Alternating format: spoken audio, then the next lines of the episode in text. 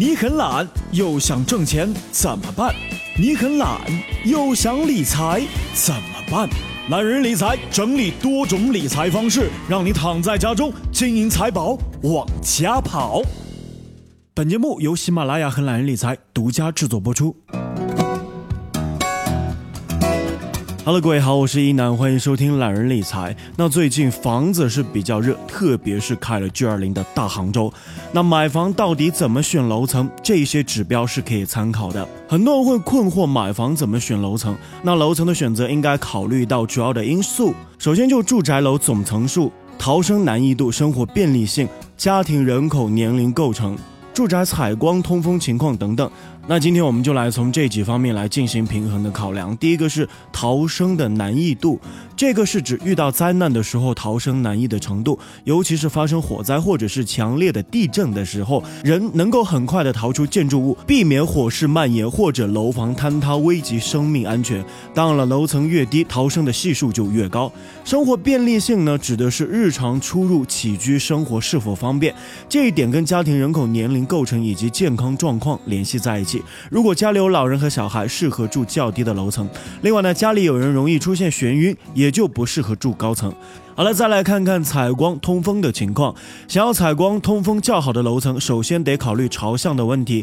良好的朝向能够保证大量的阳光直射到房间，改善室内的环境，比如说温度、卫生的状况等等，对居住者身心健康是十分有利的。那其次呢，主要考虑该住宅是否是占据楼栋的两个朝向，如板楼的南与北、东与西，塔楼的东与南、南与西等。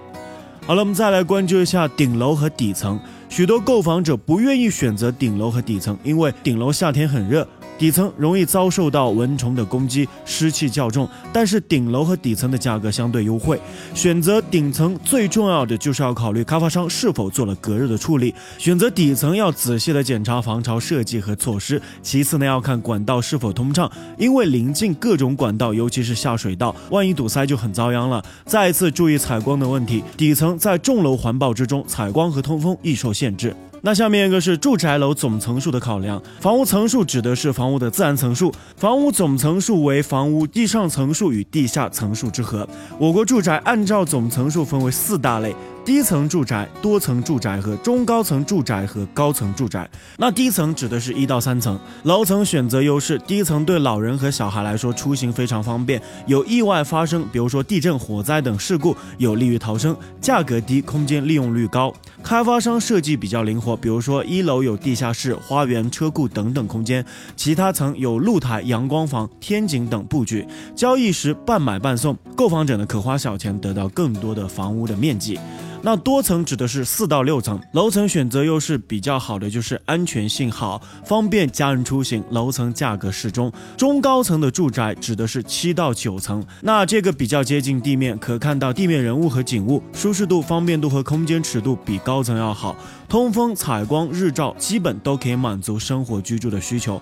那高层指的是十层以上，这一方面的优势是通风、采光比较好，视野开阔，极大的满足了人们居家景观的需求，充分体现了现代住宅的人性化理念，给住户带来成就感。二十层以上，私密性比较好，不受周围环境的干扰。那我们再来说说总体的选择的规则，就是住宅楼的总层数的三分之一以上、三分之二以下为较好的层次。从价格考虑，一。般次顶层最贵，依次往下价格越低，楼层越高遮挡越少，采光也就越好，能够很好的避开嘈杂的环境和粉尘的污染，比较适合中青年人来居住。楼层较低，上下楼很方便，可以增加外出的机会，适合教小孩和老人居住。